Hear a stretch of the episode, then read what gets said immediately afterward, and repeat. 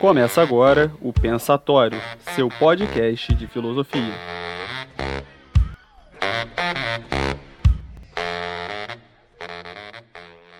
Olá, bom dia, boa tarde ou boa noite, caras ouvintes e caros ouvintes. Eu sou Felipe Gonçalves Pinto, professor de filosofia do Cefet Rio, e está começando agora o quarto programa do Pensatório, um podcast de filosofia que tem buscado promover conversas filosóficas a respeito da situação excepcional pela qual estamos passando e estimular iniciativas de comunicação e diálogo no âmbito da filosofia e do ensino. Gravamos este programa no dia 7 de maio de 2020, dia da Marcha Virtual pela Ciência, promovida por associações de pesquisadores como a Sociedade Brasileira pelo Progresso da Ciência, a SBPC, e a Associação Nacional de Pós-Graduação em Filosofia, ANPOF, entre tantas outras. E o tema de hoje, Ciência e Credibilidade, parte da provocação lançada por esses grupos. Nos últimos meses, tornou-se rotina termos de nos atualizar sobre as orientações de práticas de segurança sanitária para preservar a nós mesmos e aos outros. Algumas delas tornaram-se obrigatórias em certas cidades e em certos momentos do avanço da pandemia. Independentemente da obrigatoriedade, parece que podemos tomar como princípio ético que quem precisa sair de casa deve estar ciente de recomendações como manter distância das outras pessoas, não tocar em nada a não ser o necessário e usar máscaras. Mesmo as pessoas que estão plenamente confinadas em casa, utilizando serviços de entrega para comprar o que precisam, devem observar práticas recomendadas no contato com o entregador para preservarem um e o outro, bem como na transição das mercadorias de fora para dentro de casa, né, lavar as embalagens, dispensar sacolas, desinfetar a entrada da casa e todo um complexo ordenamento de ações que são uma novidade para todos nós. Nas unidades de saúde, esse ordenamento é ainda mais complexo, intenso e rigoroso, sem contar nos protocolos de tratamento que vão também se atualizando de acordo não só com os resultados das últimas pesquisas científicas, mas também com as condições do próprio sistema de saúde. Por outro lado, há ainda muitos indivíduos, entre eles governantes, que agem na contramão das recomendações das comunidades científicas, baseando-se em crenças individuais ou de grupos políticos e religiosos e colocando em risco a população.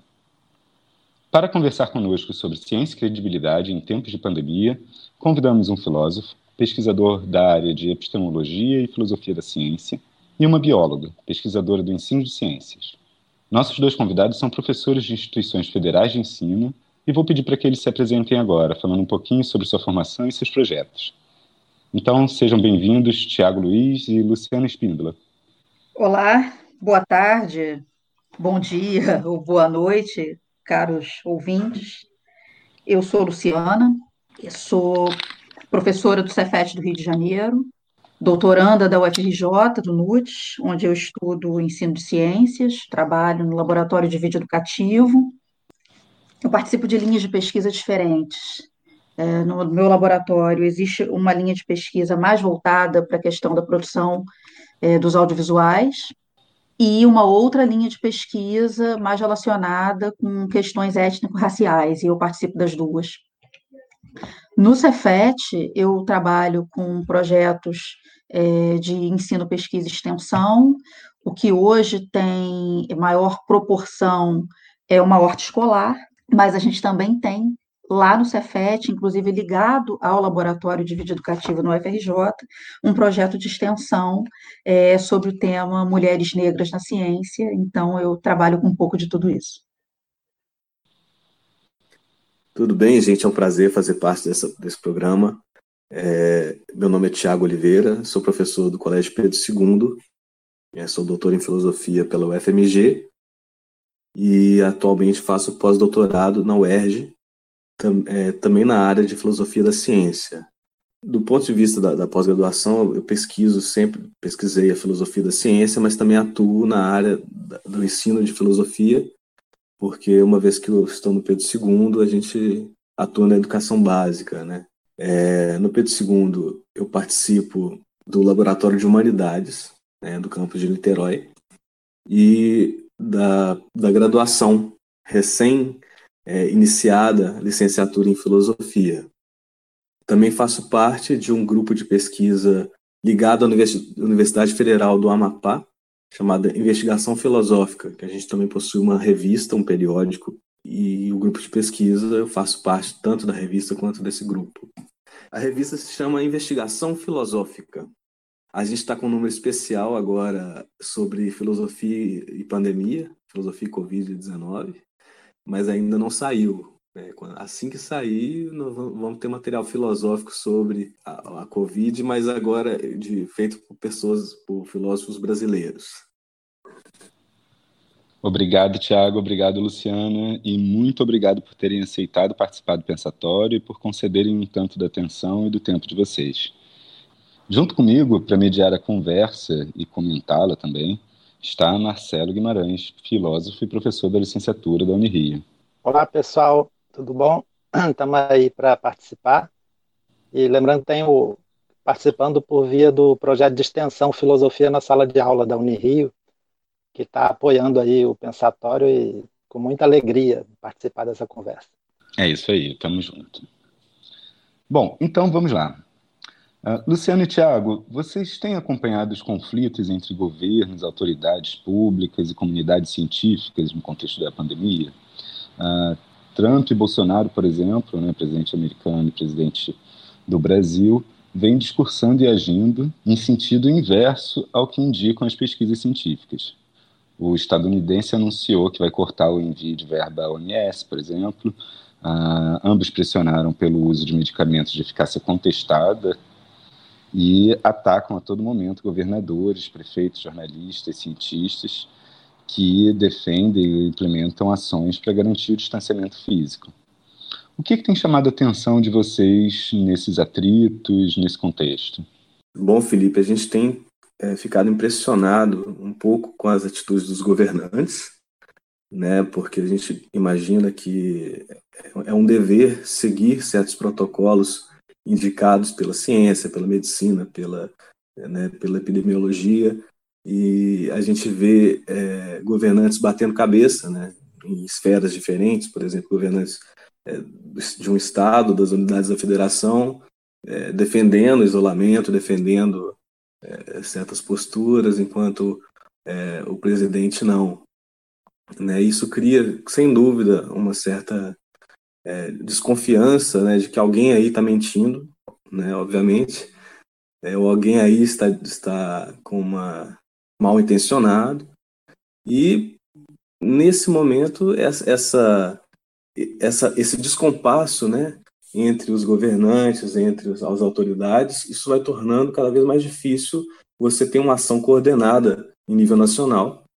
Né? E você acaba justificando posturas completamente displicentes com relação à pandemia, né? gente que despreza é, o, o, o, potencial destrutivo né, e mortal que ela tem. Então isso me impressiona bastante, impressiona o fato de que muita gente não caiu ainda é, em si, do que é que a gente está tá vivenciando, né, do período que da gravidade do momento que a gente está vivenciando e mostra também e, e, é surpreendente o fato de que as pessoas têm realmente se recusado a ver o que está acontecendo, porque a gente entende que no histórico, é, em, em, outros momentos, por exemplo, se você falar da, da crise climática, é, as consequências não virão a tão curto, não vêm a tão curto prazo quanto numa pandemia, né, que as mortes vão acontecendo e, e vão se multiplicando os números e as pessoas realmente nesse momento eu, eu, imaginava pelo menos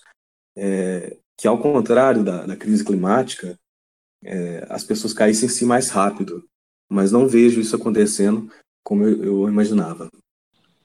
É, eu eu entendo que a, a situação que a gente está vivendo beira uma distopia, né? Está, é, chega a ser difícil de acreditar é, na maneira como os governantes estão lidando com essa situação da pandemia de coronavírus, particularmente no Brasil e nos Estados Unidos. Principalmente porque a epidemia ela chega aqui já num segundo momento onde já existiam resultados em outros países, onde já se tinha é, é, uma compreensão do mecanismo de contaminação, uma compreensão de que medidas profiláticas poderiam ser adotadas. No entanto, tanto aqui quanto nos Estados Unidos, essas medidas não foram tomadas a tempo, ainda se discute muito a necessidade de um isolamento ou não, e aí você tem a contraposição é, da comunidade acadêmica, que se coloca afirmando e reafirmando a, necessidade desse isolamento, é, estudando a possibilidade de um lockdown, e um regime de governo que periodicamente se coloca contra essas noções, teoricamente em favor da manutenção de uma economia. É, então, tanto aqui quanto nos Estados Unidos, isso tem sido muito complicado e coloca a população, de uma maneira geral, e em geral a, a população menos letrada, numa situação de que em quem eu devo acreditar. Mais ou menos assim que eu tenho entendido esse, esse processo. A Luciana falou um ponto que me lembrou também aqui, que é importante a gente situar. É, essa ideia de que é, ou, ou salvamos a economia ou salvamos as pessoas, ela também parece não ter respaldo na própria ciência econômica. Né? Então, assim, é, há um desprezo não só pelas ciências da natureza, há um desprezo não só por, por aquilo que os pesquisadores é, é, relativos né, ao coronavírus, especificamente a, a, a contaminação e ao crescimento, a epidemiologia, mas também a própria economia. É, é de se esperar que a economia caia né, e, e, que os números sejam realmente muito ruins de crescimento, quando é crescimento, muitas vezes, já pelo fato de haver uma pandemia, né? independente de haver um, um lockdown, independente de haver é, quarentena, das pessoas se fecharem e praticar isolamento social, já é esperado né, pela, pelas ciências econômicas. Então, há um desprezo não só pela, pelas ciências da natureza, mas também por é, essas questões que, que deveriam também é, orientar as ações políticas, né? Então, isso também me preocupa, essa ideia de que há um dilema, quando na verdade não há um dilema. A economia vai piorar de qualquer forma. Agora ela vai retomar mais cedo, onde as medidas forem adotadas mais cedo, com mais rigor. E parece que isso também é desprezado. Né? Então, até mesmo para poder promover os fins né, de quem acha que a economia não pode cair, de, de que a economia tem que, se, tem que ser prioridade, até para promover esses fins é preciso também observar o que as ciências dizem, né? E, e também isso não tem sido feito. Então, isso me impressiona também bastante.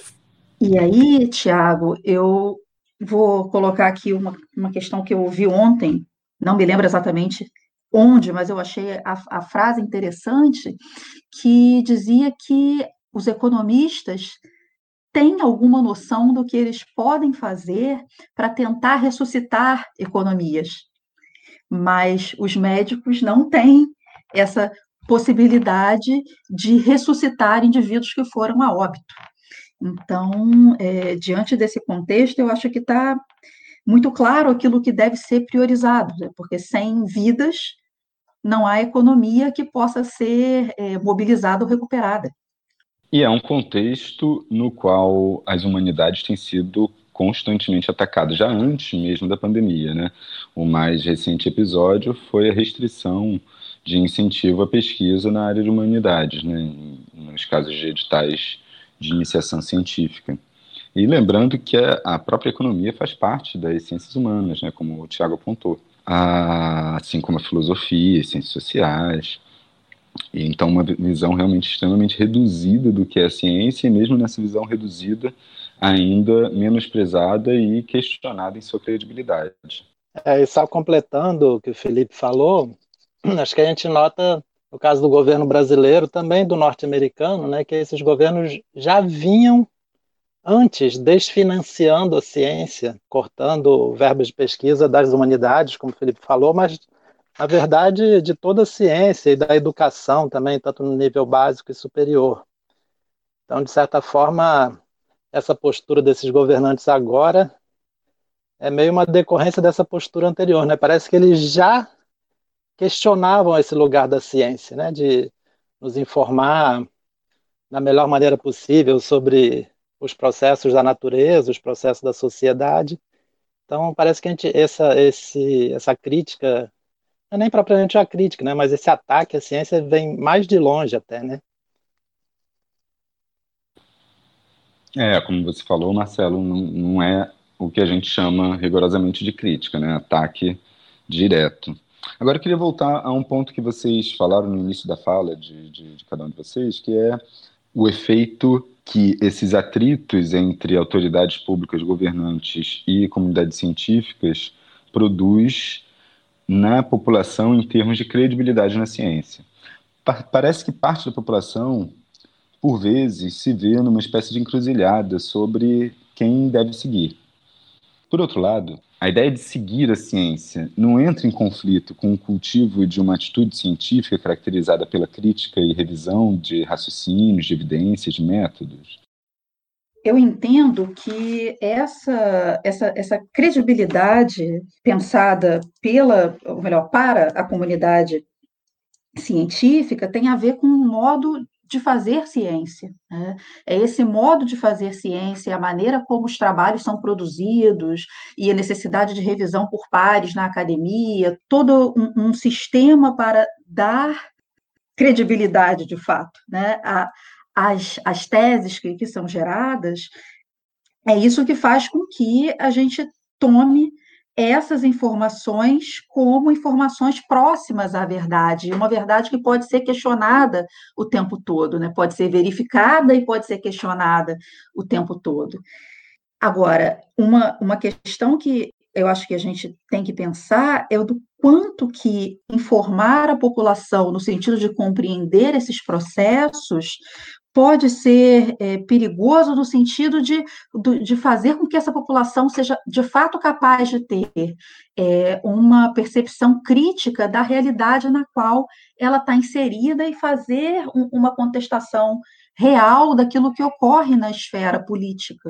Não, não há, não, não, percebo que haja interesse desses grupos é, dominantes na, no momento político atual de que essa população tenha, de fato, um entendimento de tudo que ocorre.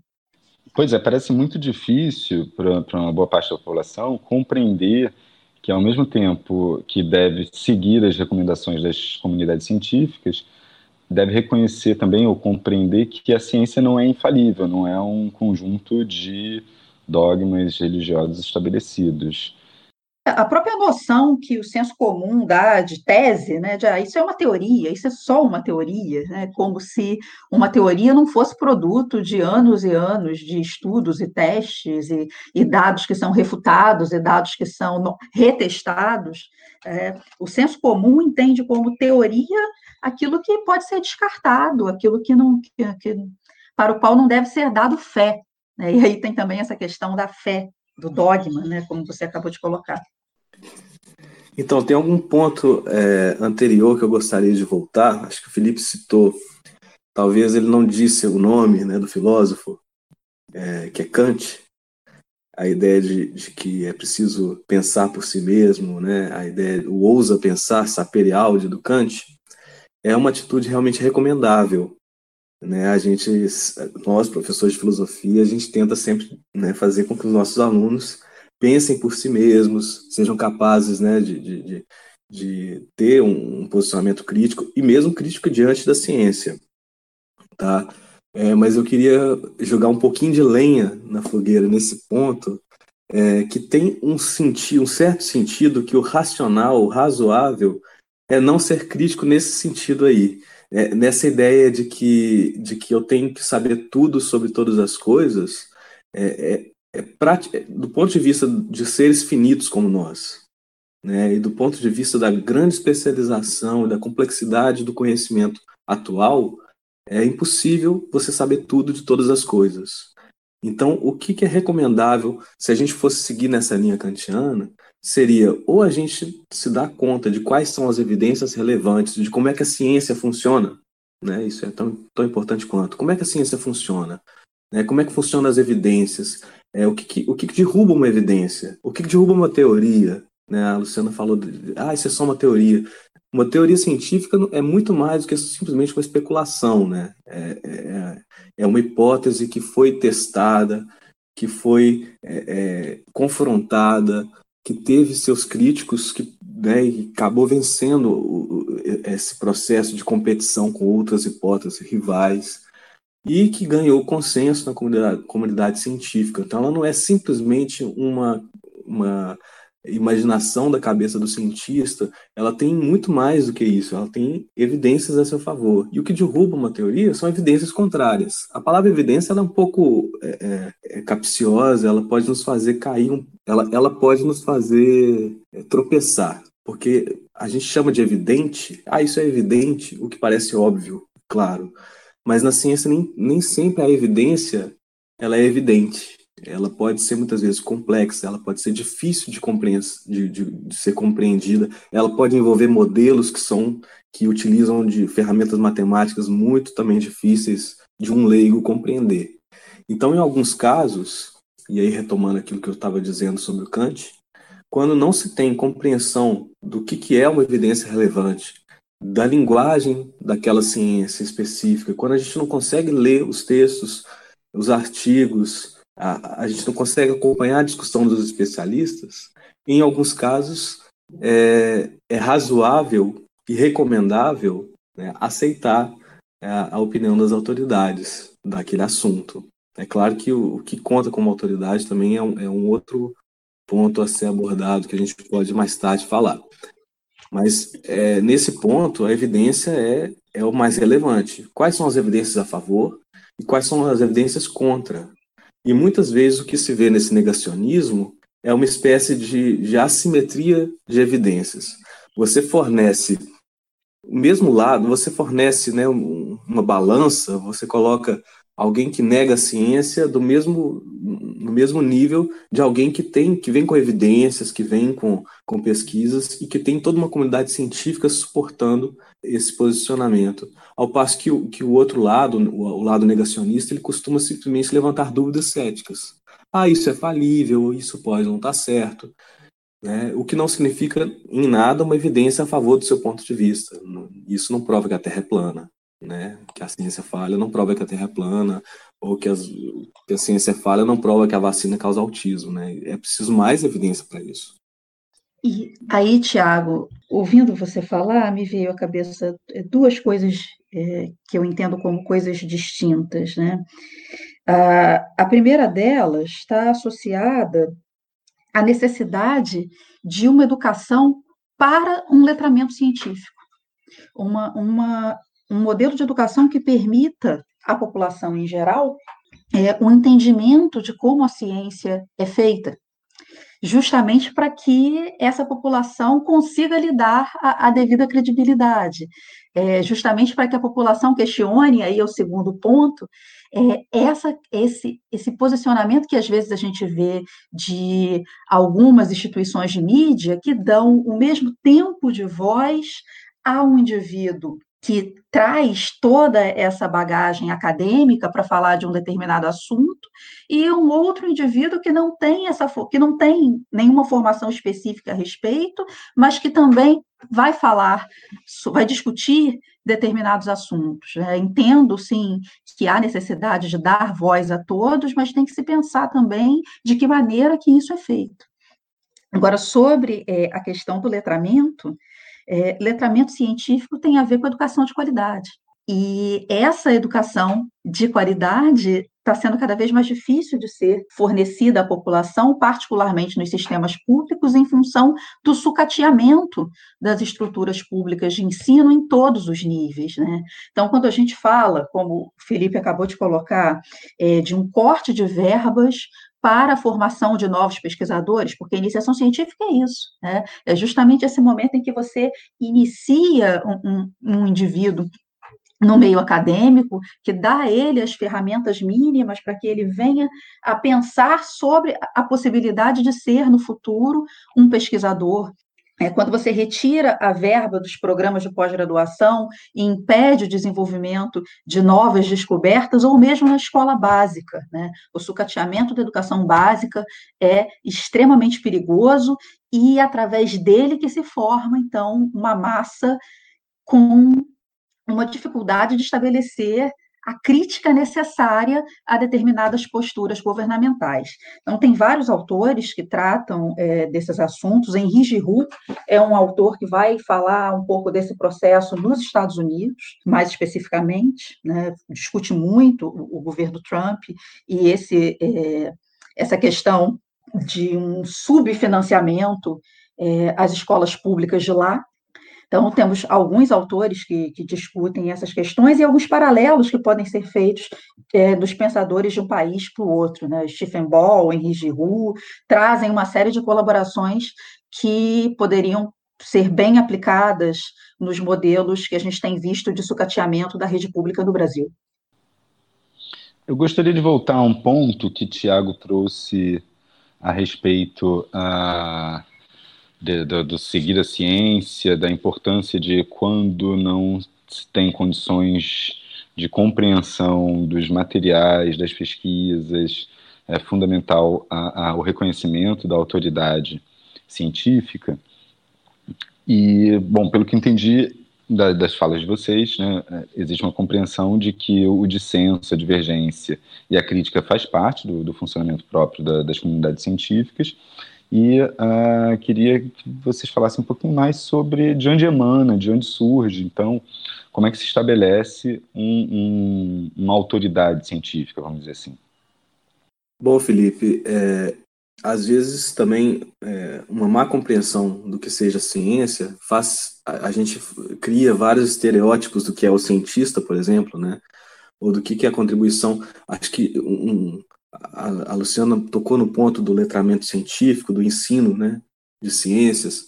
É, muitas vezes o ensino de ciência é o ensino de heróis, né, alguns heróis da ciência, e se esquece muitas vezes da, da dimensão social da ciência, do fato de que o conhecimento é, é uma produção social nossa. Né? Ninguém conhece nada sozinho. Um, qualquer cientista que seja, é, por mais brilhante que seja, ele depende, ele não sabe tudo, ele vai depender de outros conhecimentos, de outros artigos, de outras pesquisas já feitas, outras em andamento. Então, existe, na verdade, uma comunidade científica que é essa sim que tem é, aquela autoridade né, para afirmar ou para negar certos fatos, é, para poder justificar esses fatos. Então, essa, essa empreitada que é comunitária, é, ela garante justamente a, a, possibilidade de minimizar os erros. É, nós, enquanto nós pessoalmente, individualmente, né, somos muito sujeitos a vieses. Tá? Então tem alguns bem conhecidos, o viés da confirmação. Isso talvez explique em, em parte né, certas é, posturas negacionistas. Né? A gente tem tendência a prestar atenção nas evidências a favor dos pontos de vista que a gente já endossa e a gente costuma ser relapso com relação às evidências contrárias ao ponto de vista que a gente endossa. Então, o fato de que isso não é, é, é, isso também acontece com cientistas, porque são humanos, afinal de contas. Então, o fato de que existem outras pessoas que também pesquisam e que podem ter pontos de vista divergentes dos meus, é, permite que, em conjunto, a gente seja muito mais é, é, é protegido dessa falha do que individualmente. Então, o fato de que um cientista propõe uma teoria e que ele só olha para as evidências a favor dela e esquece de toda evidência em contrário, vai encontrar um cientista que vai mostrar todas as evidências em contrário, porque há uma certa disputa, porque há uma certa crítica, porque essa comunidade, é, é, é esse grupo é que, é que conhece conjuntamente. Então, esse, esse fator social é importantíssimo para eliminar é, os vieses que são que atingem cada um individualmente. Então, nós, enquanto comunidade, somos uma potência epistêmica. Né? Nós, individualmente, somos muito sujeitos a erros. Acho que isso tem que ficar muito claro. Então, a autoridade científica vem de uma comunidade. Então, quando alguém publica, e, e é interessante, essa ideia também é kantiana, né? fazer uso público da razão. Quando alguém publica é, um artigo, publica uma, uma pesquisa, os seus resultados, ele não publica somente resultados, ele publica também o método, como é que se atingiu aquele, né, como é que se conseguiu aqueles resultados, né, e, e, isso vai ser julgado também pela comunidade. Mesmo posteriormente pode ser derrubado com evidências mais fortes a favor de outro ponto de vista. Então, acho que essa compreensão de que a ciência funciona dessa forma, ela é muito importante para entender é, onde, por que, que a gente pode, de uma certa maneira, confiar na ciência, ou confiar desconfiando que seja, mas é, que nesses pontos em que há muito debate, há muita discussão, há publicações, há congressos, as pessoas colocam seus pontos de vista a público e, e, e, a comunidade científica tende a premiar e a, e a, promover aqueles que não são fraudulentos, aqueles que não fazem é, simplesmente política com, com, com, as suas teorias científicas. Né? Isso, isso ainda acontece. E ao, ao acontecer dessa forma, é, ao termos uma comunidade que pesquisa, que busca um, um entendimento de determinados assuntos de, de, uma maneira tão rigorosa e tão crítica, e tão autocrítica, é, é que nós temos um, mais convicção desses pontos de vista do que, por exemplo, de convicções políticas ou é, pessoais, estéticas, que muitas vezes são simplesmente nosso gosto, né? Muito bom a, a sua evocação de Kant nos dois casos, Tiago, do, tanto do, da ousadia de buscar o conhecimento quanto do uso público da razão. Né? Hum, por outro lado, Kant não viveu nem a época dos grandes monopólios de comunicação e muito menos das novas mídias digitais. E hoje, mesmo quem reconhece a necessidade de observar nas suas ações os resultados das pesquisas científicas parece encontrar dificuldade com relação ao acesso a essas informações, aos estudos, à interpretação delas, como vocês mesmos já apontaram. Vocês sugerem ou gostariam de apontar alguns canais, meios ou até pesquisadores que tratem disso e, e retomando o que a Luciana vinha falando sobre o letramento. Quais seriam as saídas para isso, não em termos de indivíduo, né, não como sugestões para o indivíduo, mas em termos de população, né, em termos de uh, governo e ações políticas públicas. Né? Se me permite completar, Felipe, um ponto que eu achei interessante também das falas é que nesse letramento científico está é, tá envolvido tanto o ensino de ciências propriamente dito, né, entender como que as ciências produzem seus conhecimentos, como que é um conhecimento que está sujeito à crítica, à revisão, à reformulação e está sempre em andamento. Né? E tem um lado aí que é parece interessante também fazer parte desse letramento, uma perspectiva, por exemplo, filosófica sobre a ciência né, que tenta avaliar, é, digamos, os pressupostos que estão em jogo aí no, no conhecimento científico, né, conceitos que vêm, que são reformulados, e que sentido esses conceitos ganham, assim como outras disciplinas da área de humanidades também. Né? O Tiago citou, por exemplo, o aspecto social da ciência, então é de se supor que uma sociologia da ciência, uma história da ciência também são importantes para os alunos e para as pessoas em geral entenderem o que, é a ciência de uma maneira mais ampla, né? não ficarem com a visão estereotipada. Aí, Marcelo, colocando aí a questão do, do ensino de ciências, do que, se, o que deve ser ensinado, o que precisa ser ensinado. É, eu acho que aí tem questão para discutir uma vida sobre o currículo. Entendo que é, existe uma perspectiva mercadológica até de, de currículo de, de ensino de ciências, em que existe uma preocupação muito grande em diversas redes de ensino com se passar no Enem, o conteúdo que tem que ser dado para que o indivíduo tenha um resultado, não só, falei agora no Enem, mas em diversos exames, em vários níveis, né? No ensino fundamental, você tem várias avaliações é, de nível nacional que vão avaliar as diferentes etapas desse conhecimento, mas você está avaliando o quê? E você está formando o indivíduo só para fazer um exame? Ou você está formando o indivíduo para que ele tenha uma compreensão de mundo? Quer dizer, essa perspectiva de que é, o ensino de ciências, ele não pode ser só conteudista, não pode ser só um conjunto de conteúdos e, e de, de teorias e de, de, palavras que esse indivíduo deve saber, é, de conceitos que esse indivíduo deve conhecer, mas dar a ele uma melhor leitura do mundo onde ele vive. Isso tem a ver com essa perspectiva humana das ciências, né? De que a ideia de que o ensino de ciências não pode ser completamente é, deslocado é, dessa, dessa concepção de que a ciência é feita num dado momento histórico num contexto histórico, ela não pode ser completamente retirada disso para ser ensinada. Né? Então, voltando lá atrás, né, quando a gente começou a, a falar na, na, numa falsa dicotomia entre salvar a saúde da população ou salvar a economia, isso também está relacionado a esse ponto. A pandemia é um fenômeno social, a economia é, um, é, é um, uma ciência social, e não tem como deslocar uma coisa da outra. Bom, eu queria retomar um ponto que a Luciana falou um pouco mais antes e que eu quero muito endossar, né, sobre a, o ensino de ciências.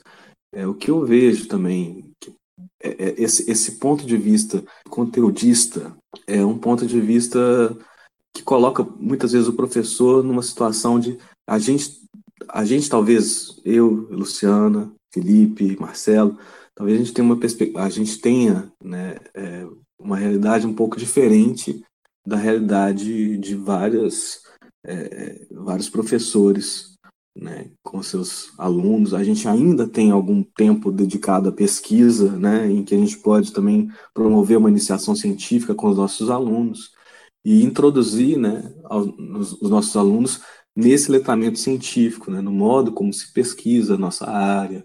Mas isso não é a grande realidade. Isso tem, tem mudado até para nós né, para falar a verdade, há uma perspectiva aí de uma mudança na portaria 17 do, do, do CETEC, que para os institutos federais, para o Cefet, para o Pedro II, poderia implicar em praticamente estarmos só na sala de aula.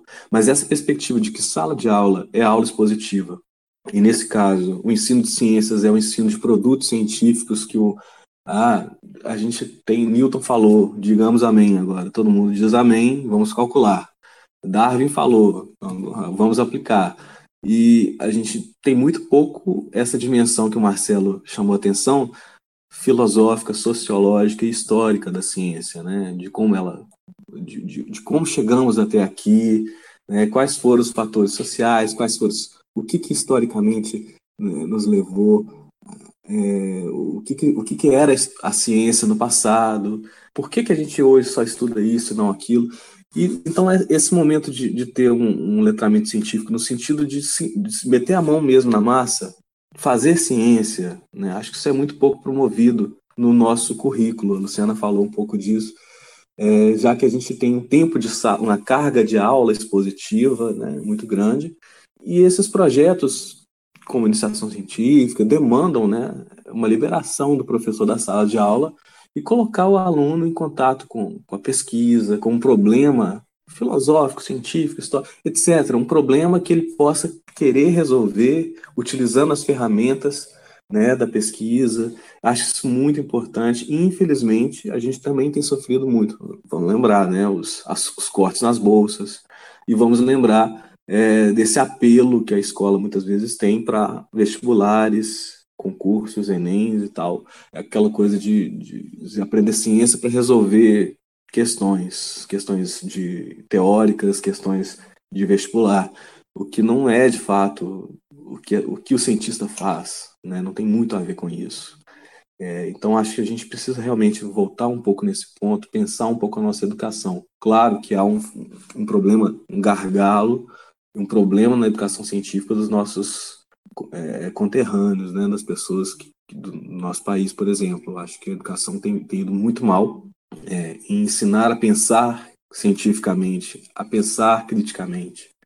Tem ido mal, mas porque o que é que é exigido dos professores nesse momento também? É, o que é que se exige? É, o que, que se espera dos alunos? É, não se espera que eles tenham atitude científica, espera que eles resolvam esses esses ou aqueles exercícios. Então, acho que quando isso acontece, a gente realmente está tá indo muito mal, e aí a pessoa não consegue ver na prática aquele uso para essa ciência. Mas há um segundo ponto que eu acho que a gente negligenciou até agora, é que não é só uma questão de conhecimento do tipo, olha, o que é que os cientistas dizem, até quando, o que é que nós, que nós podemos saber a respeito disso, do que os cientistas pensam ou do que a ciência pensa, a ciência relevante daquela área. Existe uma crise de confiança na ciência, né? Isso é um fato. É, foi uma pesquisa feita pelo Instituto Pew Research. É, essa pesquisa ela mostra que não só não é só uma questão de desconhecimento Às vezes, se você faz a pergunta certa, se você pergunta o que os cientistas pensam, as pessoas sabem responder. Mas quando há um conflito com outras crenças, como, por exemplo, crenças religiosas, essas pessoas tendem, muitas pessoas, são 60%, a, a, os números são esses, de 59% das pessoas dizem que a ciência, em, algum momento, choca-se com a sua religião. E dessas, 60% são, é, preferem ficar com a religião. Não, isso é um dado que não pode ser desprezado. As pessoas saberem o que a ciência diz, né, não, não faltar a elas conhecimento, e, no entanto, ainda assim, elas preferirem uma perspectiva anticientífica, uma, se há um choque entre ciência e religião, as pessoas preferem ficar com a religião. É, há um outro dado também que é importante dessa pesquisa, é, de que quanto mais desenvolvido o país, maior a confiança na ciência. E quanto menos desenvolvido, menor. Né? Essa, essa tende a diminuir. Isso também é um dado. Talvez para quem é que tem se beneficiado da ciência? Também é uma, é uma questão que a gente tem que colocar. Tá? Mas é só um adendo que eu acho que a gente deixou passar. Muitas vezes a gente pensa que é só uma questão de informar, de trazer as pessoas para, olha, vem cá, é assim que funciona a ciência, olha, vem cá, isso aqui é o que os cientistas dizem, e a gente está percebido que nem isso não é suficiente, né? Tem que ter alguma outra atitude ouvindo você agora, me veio à cabeça é, os conceitos de fake news e pós-verdade. Hoje eu fui procurar o conceito de pós-verdade. Até então eu não tinha lido um, um conceito pronto é, a respeito desse termo, né?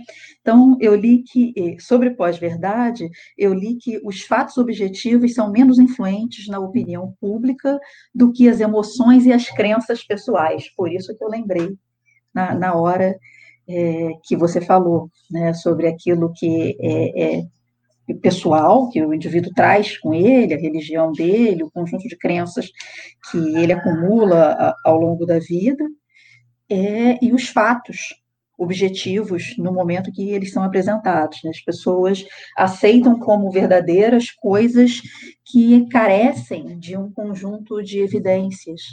E isso, trazendo para o contexto que a gente está vivendo da pandemia, pode nos levar a uma reflexão e a um entendimento, por exemplo, do que leva um, um governante a afirmar, por exemplo, que a cloroquina pode ser milagrosa e resolver é, um conjunto de problemas antes que os testes a respeito da, dessa substância, da eficácia dessa substância, sejam de fato realizados. Né?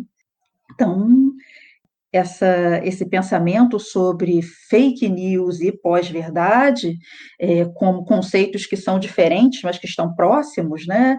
O fake news como a notícia que está sendo vinculada, e aí hoje a gente já falou aqui, é, já citou né, o movimento antivacina e, e vários, várias outras coisas, e pós-verdade como de que maneira essa, essa, essa notícia que não é exatamente verdadeira, mas que foi vinculada pela imprensa repetidas vezes, pode fazer com que a opinião pública dê a ela mais credibilidade, que é, é um dos nossos é o nosso tema, né, do que os fatos objetivos tais quais eles são apresentados pela comunidade acadêmica.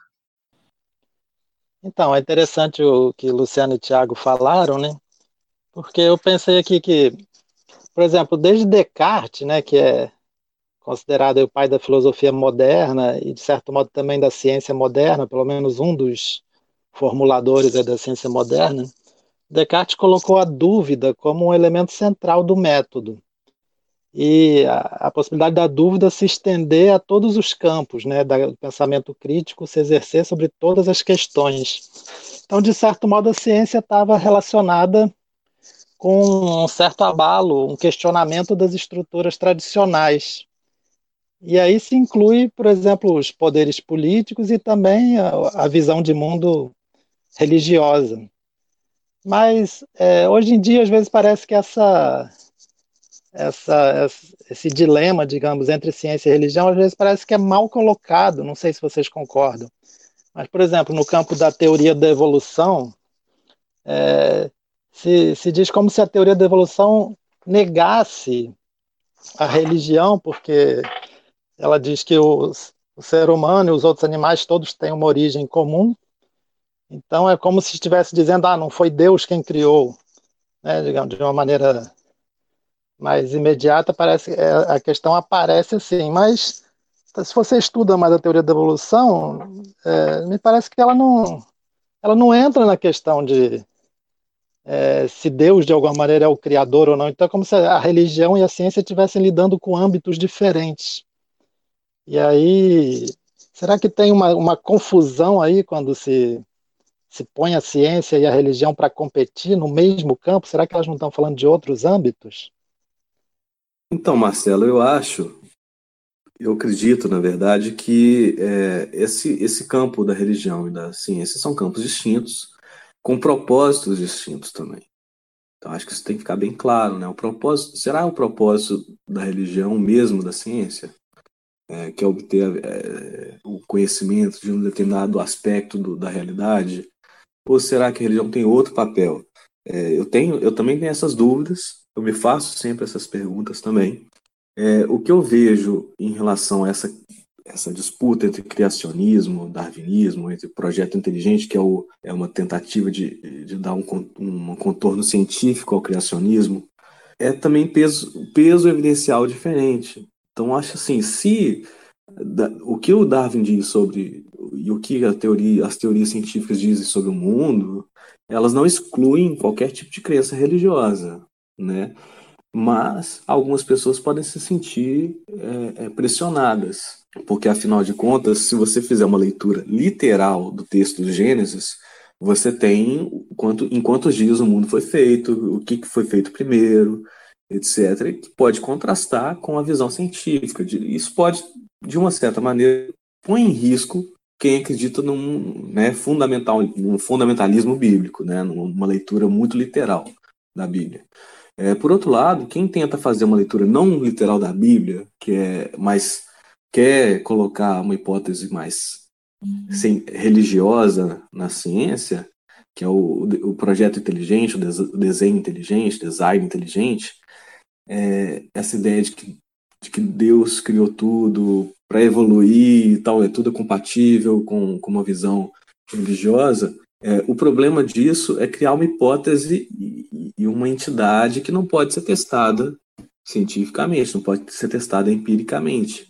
Então, a evidência a favor desse, do, de, um, de uma teleologia, né, de, um, de uma mente superior por trás da evolução, ela é, é uma hipótese mais difícil, né, mais improvável do que simplesmente o fato de que, por tentativa e erro, é, as espécies vão evoluindo.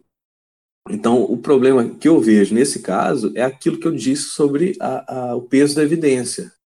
Não é o fato de que a teoria é, evolucionista é uma teoria, a teoria evolutiva é uma teoria e que é falível, que é a evidência a favor do, né, do, do desenho inteligente. O, a qual é a evidência a favor de um, Deus, de, um, de um Deus criador de todas as coisas? É, a evidência científica. E se não há, talvez porque a ciência não tem qualquer tipo de mecanismo para poder fazer esse teste, para poder fazer esse tipo de, de verificação. É, talvez não é o caso, então, de deixar a, a, uma teoria que parece pior em termos de evidência em pé de igualdade com outra que tem boas evidências a seu favor.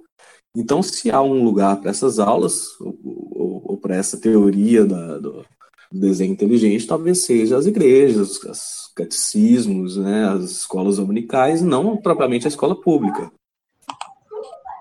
É, eu acho que eh, Tiago já, nossa, já colocou muitas coisas do que eu pensei e, e, e gostaria de falar, eu concordo plenamente com o que foi dito, eu acho que cada um no seu quadrado.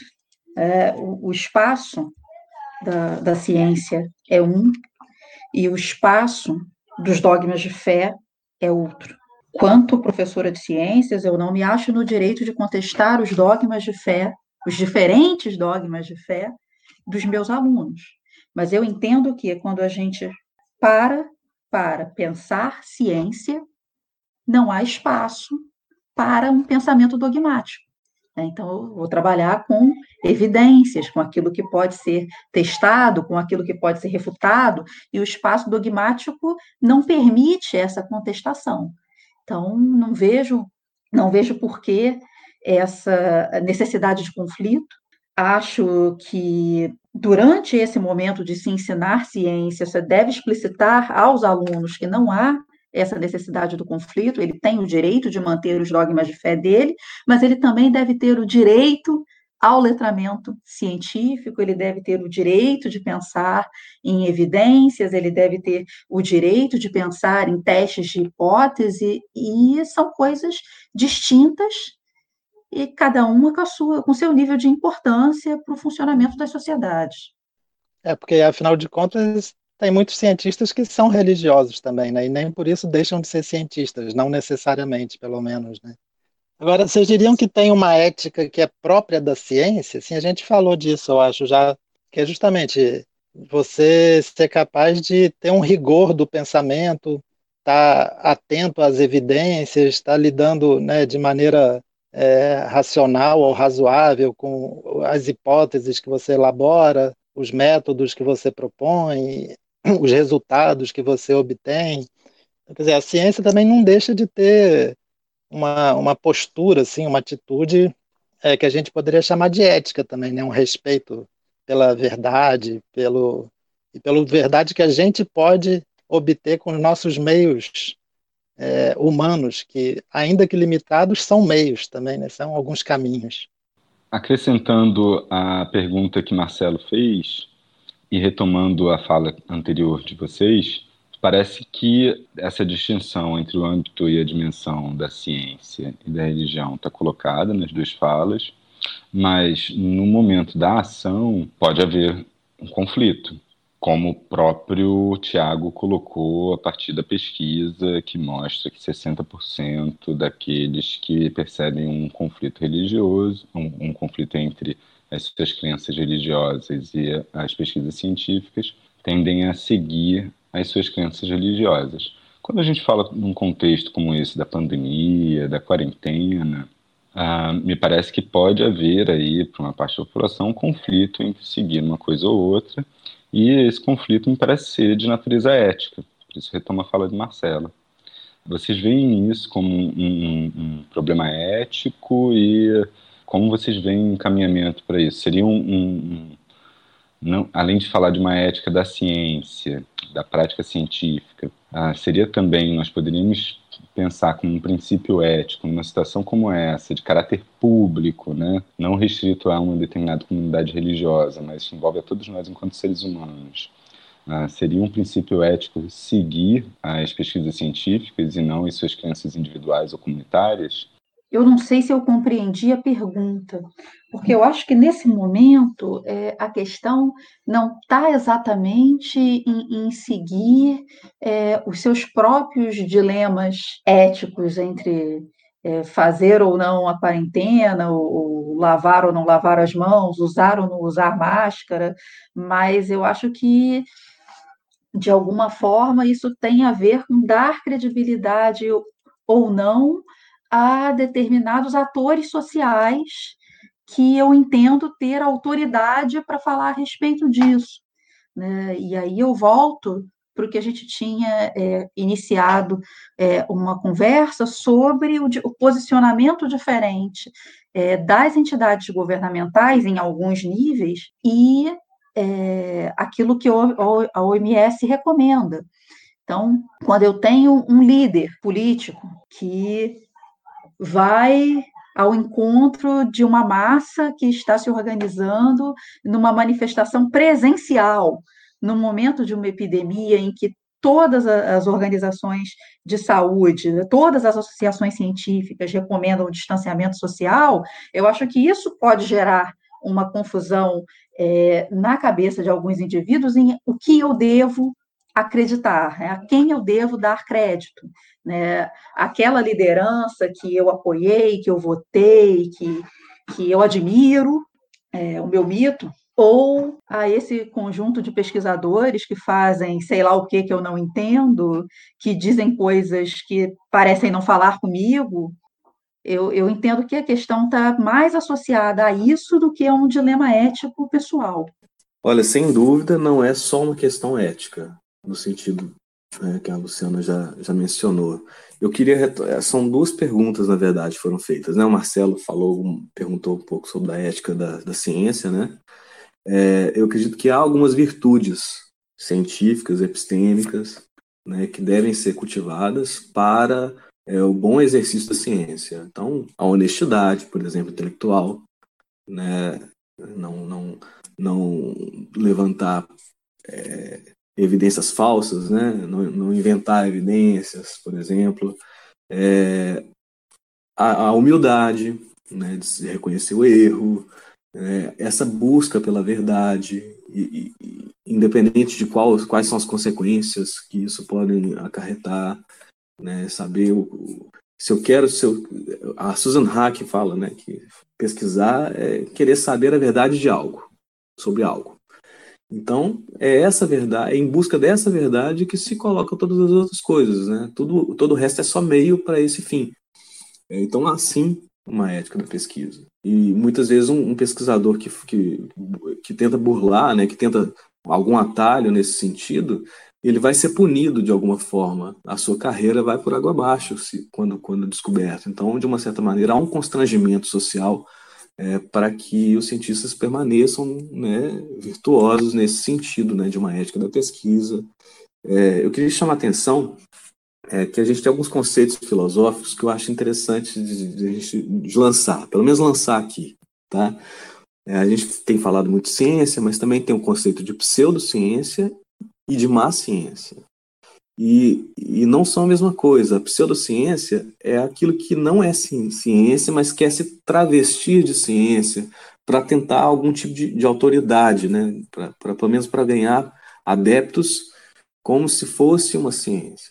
Então, isso é uma desonestidade. Né? De certa forma, uma teoria, uma especulação, e a pessoa coloca várias, uma linguagem bastante obscura, né, rouba de outras áreas da ciência certa, certos conceitos, coloca. Então tem, nós temos hoje coach quântico e, e uma infinidade de pseudociências, né, que é visando utilizar a autoridade da ciência para enganar. Então isso aqui, isso seria de fato um, é, um dos fatores, talvez, que pode contribuir para a decadência, né, para o caimento da autoridade científica hoje, pode ser o, a, a, proliferação da, da pseudociência. E tem a má ciência, que é a ciência mal feita.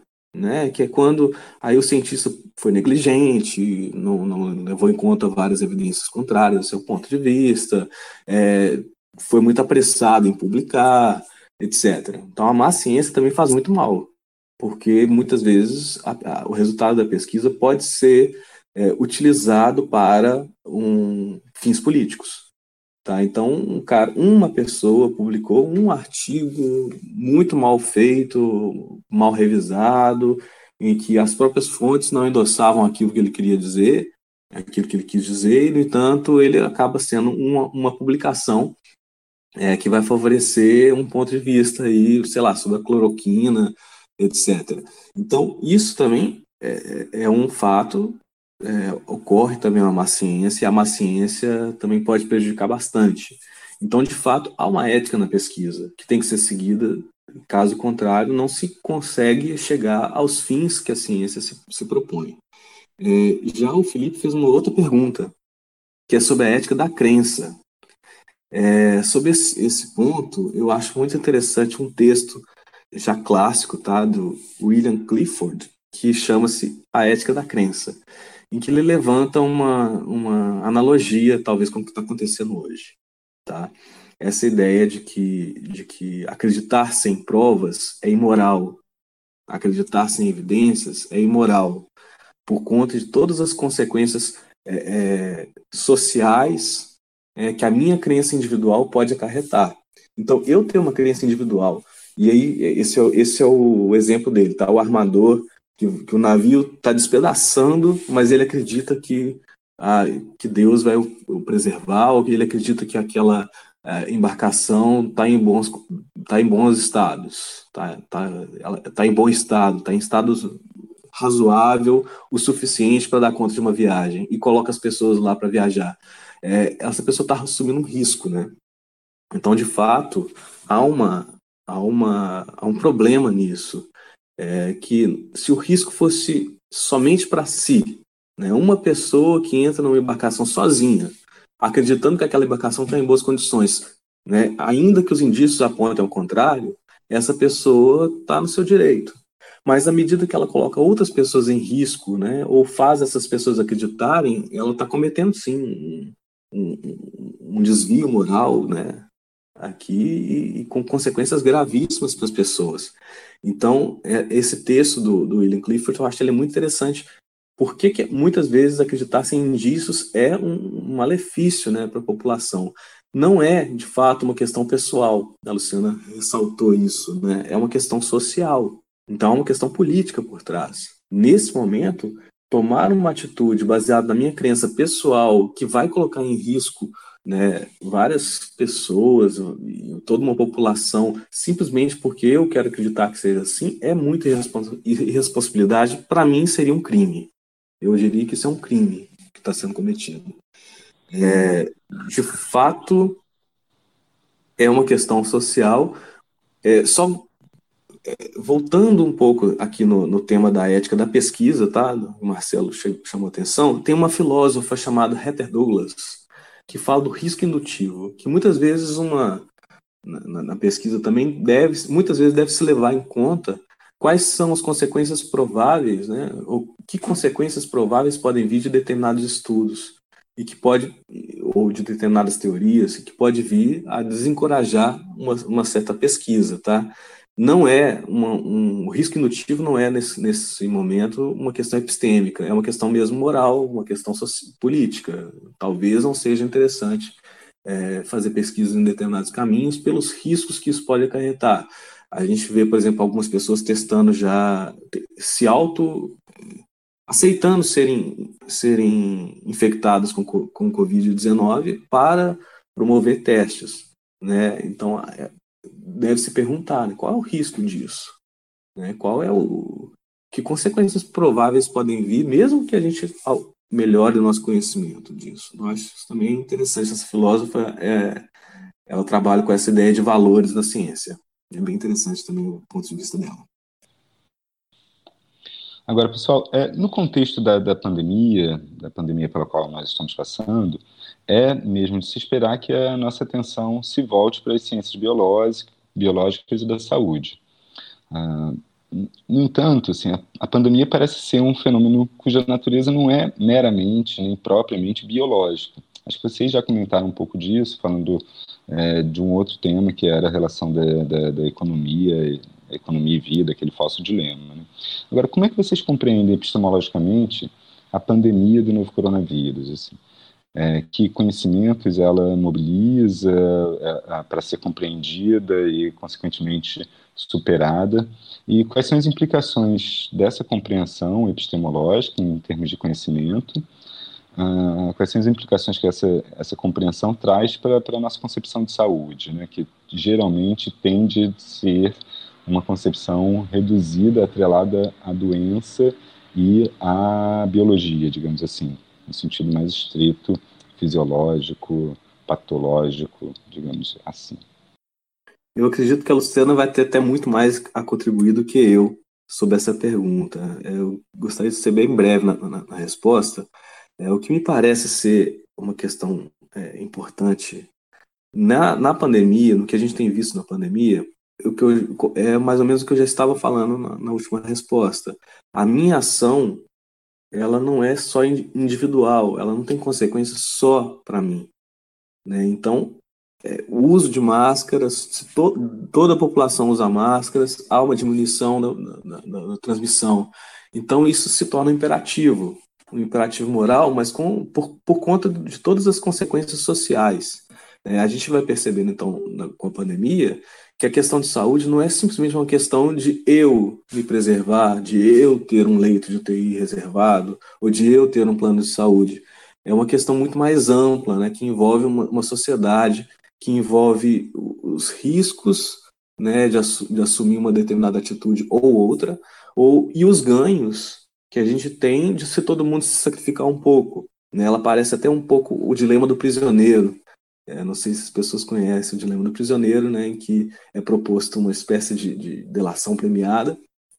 É, mas se nenhum dos dois, se, um, se os dois prisioneiros que estão é, que não estão se vendo, né, não estão em contato, se eles se mantêm fiéis um ao outro, eles têm a melhor situação possível para todos.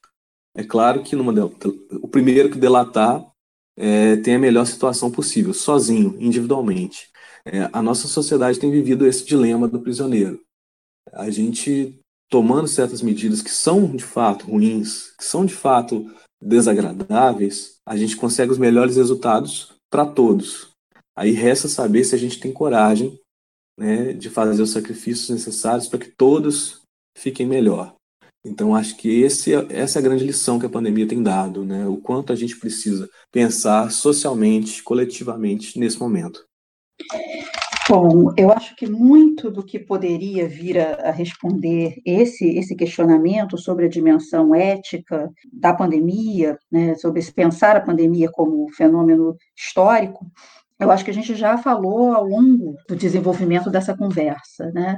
Mas é, eu acho que tem que ficar claro que a gente precisa entender a pandemia não apenas é, dentro de um contexto reduzido de um problema é, de saúde ou um problema das ciências naturais, mas sim como um fenômeno social que ocorre dentro de um contexto histórico muito específico, em que a gente está lidando com um processo de negação de ciência, com um processo de disseminação de fake news, associados à, à, à dinâmica de pós-verdade, como a gente já falou, é, está lidando com um tempo de desinvestimento na ciência. No Brasil, isso está muito marcado, né, com os cortes das verbas públicas para a manutenção das universidades, dos institutos de pesquisa e também da educação básica, num processo lento, gradual, extremamente penoso às nossas instituições de ensino.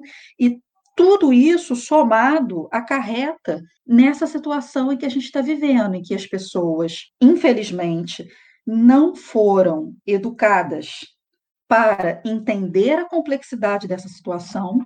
Essas pessoas é, se colocam, sim, de maneira irresponsável, indo às ruas, irresponsável, não fazendo uso é, dos EPIs, tendem a não acreditar naquilo que as instituições é, mundiais de saúde pública colocam e tudo isso é, dentro de um contexto político em que se encontrou gestores que também não estão direcionados a dar essa credibilidade para as organizações de saúde no Brasil e fora do Brasil, porque a gente já citou hoje como exemplo os Estados Unidos e a política do Trump. É, em outros países em que a pandemia chegou primeiro e que medidas mais efetivas foram tomadas nos primeiros dias, eu acho que a Nova Zelândia é um bom exemplo, né, de fechamento de portos e aeroportos, e lockdown, e, enfim, tudo aquilo que foi recomendado, eles colocaram em prática num,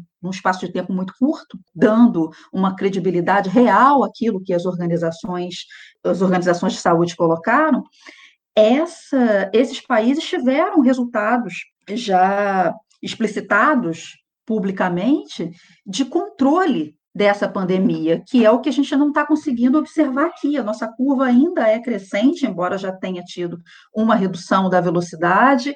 É, segundo alguns dados que eu andei olhando nos últimos dias, essa redução da velocidade está relacionado ao início da quarentena no estado de São Paulo, que é o estado que originalmente deu o nosso boom de casos aqui no Brasil, e, e são tudo isso evidências de que essa dar essa credibilidade àquilo que a academia coloca é muito importante. Mas a gente não tem uma população educada para isso, e existem existe todo um, um sistema de, de governo que não está trabalhando no sentido de fazer essa credibilidade ser aumentada. É, a gente está vivendo um tempo ainda difícil, né, para a sociedade, para as ciências como um todo, né? a epidemiologia é uma ciência bastante complexa, né? Que eu acho que tem ficado evidente para a gente agora. Você vê como que ela lida com modelos matemáticos, estatísticos, tem que lidar com dados que às vezes você só consegue com atraso para ir calculando esse ritmo de disseminação da doença. Então, por exemplo, para mim foi uma experiência, tem sido uma experiência conhecer um pouco mais é, dessa ciência, né, ou dessa área da ciência, especificamente a epidemiologia, e tomar consciência, por exemplo, que como tem essa pandemia do coronavírus, na verdade a humanidade está sujeita a muitas outras pandemias e epidemias, né? Então é uma coisa para a gente ter atenção constantemente, para não esquecer. E aí, nesse sentido, é, parece que é mesmo importante que a gente tenha mais canais de divulgação científica, de acesso à informação científica, né, que a gente vem buscando agora, ultimamente, e que nos ajudam a entender o que está se passando e quais são as atitudes que a gente deve tomar coerentemente. Né? Vocês poderiam indicar alguns desses canais, ou livros ou textos que vocês acham que valeria a pena as pessoas procurarem agora para se informarem, se situarem melhor nesse, nessa situação que a gente está vivendo, tanto com relação à pandemia especificamente, quanto com relação à ciência como um todo, né? No, de uma maneira mais ampla, ciência, o conhecimento. Ah, eu acho que tem várias leituras aí que podem ser indicadas para que é, o público, nosso público, né, tenha uma melhor compreensão dessa situação. Como você mesmo falou, a gente já viveu ao longo da história várias outras pandemias, inclusive pandemias de gripe. É, existe uma certa previsibilidade da ciência de que é, fenômenos dessa natureza vão ocorrer. Infelizmente, é, devido à falta de credibilidade é, devido à falta de, de, credibilidade em relação aos pesquisadores, é, as políticas públicas não são feitas no sentido de evitar que essas epidemias ocorram. Então, o caso dessa pandemia é, de gripe, a, essa pandemia de, de, coronavírus, a maneira como ela é, iniciou, poderia ter sido evitada é, existe na literatura, em, inclusive relacionada a outros momentos e outras pandemias, é, situações que apontam para isso. Tem uma leitura que eu, eu, gosto muito, eu gostaria de recomendar, um, um livro chamado Viroses Emergentes no Brasil, que passa boa parte do livro passa tratando das epidemias de dengue e de febre amarela historicamente no Brasil. E é interessante que tem um trecho desse livro, uma página, depois de descrever como os flavivírus são disseminados, o autor dedica uma única página a falar da chikungunya. E ele diz que é, o Brasil reúne um conjunto de características que fariam com que, é, se esse vírus circulasse por aqui, e o livro, se não me engano, é de 2006, se esse vírus circulasse por aqui, ele se tornaria, ele, ele, torna, ele formaria uma epidemia porque a gente tem o Aedes, porque a gente tem as condições climáticas é, necessárias para a proliferação do mosquito, e eu, esse mosquito, além de zika, dengue febre amarela, também transmite a chikungunya. Só não tinha epidemia porque não tinha o vírus. E, de repente, você passa a ter o vírus e isso se torna uma epidemia. Você fala, ué, mas isso já não tinha sido previsto? É, você já não tinha um estudo sobre o comportamento do vírus, você já não sabia qual era o mosquito vetor, você já sabia todas as características que levariam à formação de uma epidemia. Então, por que, não foram traçadas políticas públicas que impedissem que a epidemia ocorresse? Ou que pelo menos minimizassem é, a sua dimensão? Então, isso ao longo da história se repete, não foi diferente com essa epidemia de gripe. Então, pensando em, em, em recomendações, aliás, eu estou falando em gripe, Covid-19 né? Voltando aqui, reforçando que não é uma gripezinha, isso é seríssimo. É. Uhum.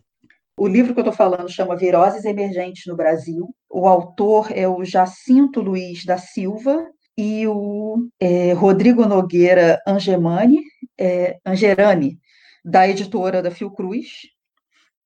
tem um outro livro muito bacana também, que chama Pragas e Epidemias, Histórias das Doenças Infecciosas, que vai trazer esse viés histórico do desenvolvimento de diferentes pandemias. O autor é o Antônio Carlos de Castro Toledo, da editora Fólio, e vou colocar aqui uma recomendação que surgiu aqui nesse grupo, que eu achei fantástico, um, um link, e aí depois a gente tem que colocar esse link é, disponível, mas o texto chama o que, o que move as fake news e o negacionismo científico, que é uma entrevista com o pesquisador Ernesto Perini.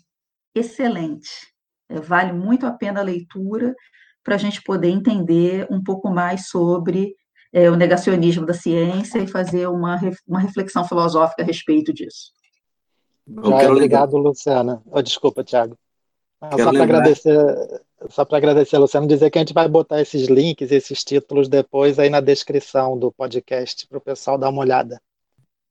Ah, ótimo, porque eu queria lembrar também que tem uma palestra dele em, no YouTube né, disponível, então também é possível é, ver uma palestra do Ernesto Perini na Federal do Rio Grande do Sul, também para quem prefere um vídeo, né? É, as minhas recomendações, é, so, especificamente sobre o tema, eu, né, sobre Covid e tal, a gente ainda não tem muito, né? Mas em filosofia da ciência, a gente tem algum bom material. Tem alguns materiais que são bastante acessíveis em termos de leitura. É, tem um, um, artigo que eu traduzi da Susan Hack, chamado Epistemologia, quem precisa dela.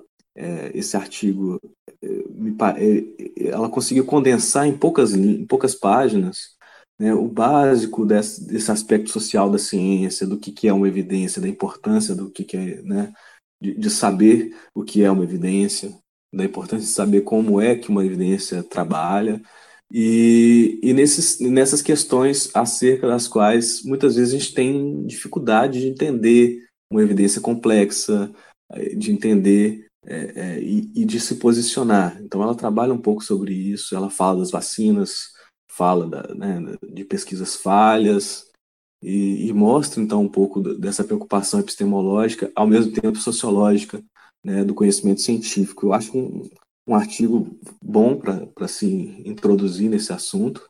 Né? Óbvio, há vários livros de introdução à, à filosofia da ciência e à lógica, que eu acho que são bons também para a gente ser mais crítico em relação ao que, que a gente recebe de informações.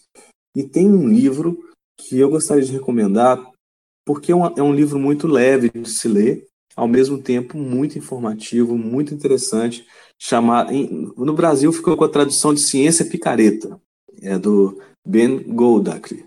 É, mas o livro, a tradução, o, o, título original era Bad Science, então um livro sobre a, a má ciência.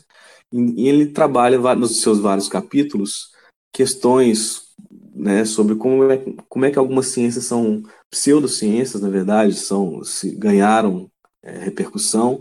Um dos, do, dos capítulos é justamente esse que me chama muita atenção. Por que pessoas inteligentes acreditam em tolices? Eu acho que isso pode explicar um pouco o momento que a gente está vivendo e que não tem a ver necessariamente com falta de inteligência ou com qualquer outro tipo de, de deficiência cognitiva, né? Mas aqueles aspectos que a gente já tinha levantado aí no, no início da nossa conversa aqui. É, então, acho que além do, do, recomendado pela Luciana, eu recomendaria também esse livro, né, com uma leitura bastante agradável, fácil de achar ele na internet, e esse artigo também que é disponível gratuitamente. Para fechar o, o pacote das recomendações, eu sugiro o podcast O que é Tudo Isso, que é da Federal do Rio Grande do Sul, e que tem no seu episódio 14, chamado Epistemologia e Fake News, uma entrevista justamente com o professor Ernesto Perini, da Federal de Minas Gerais. Então a gente fecha assim o pacote do Ernesto Perini em texto, em vídeo e em áudio, um podcast.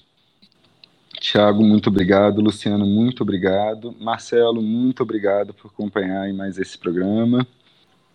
Eu queria só aproveitar, Felipe, agradecer logo também, é, poder participar aqui dessa empreitada do pensatório, uma conversa muito interessante com o Tiago, com a Luciana. É, isso me permite fazer só uma, uma sugestãozinha ainda, mais uma derradeira. Claro. que, lembrando da questão da economia e da saúde, né, desse suposto dilema entre os dois, eu tenho assistido os vídeos da Mônica De Bolle no YouTube, ela abriu um canal no YouTube que ela tem discutido é, vastamente as, a dimensão econômica dessa crise que a gente está vivendo.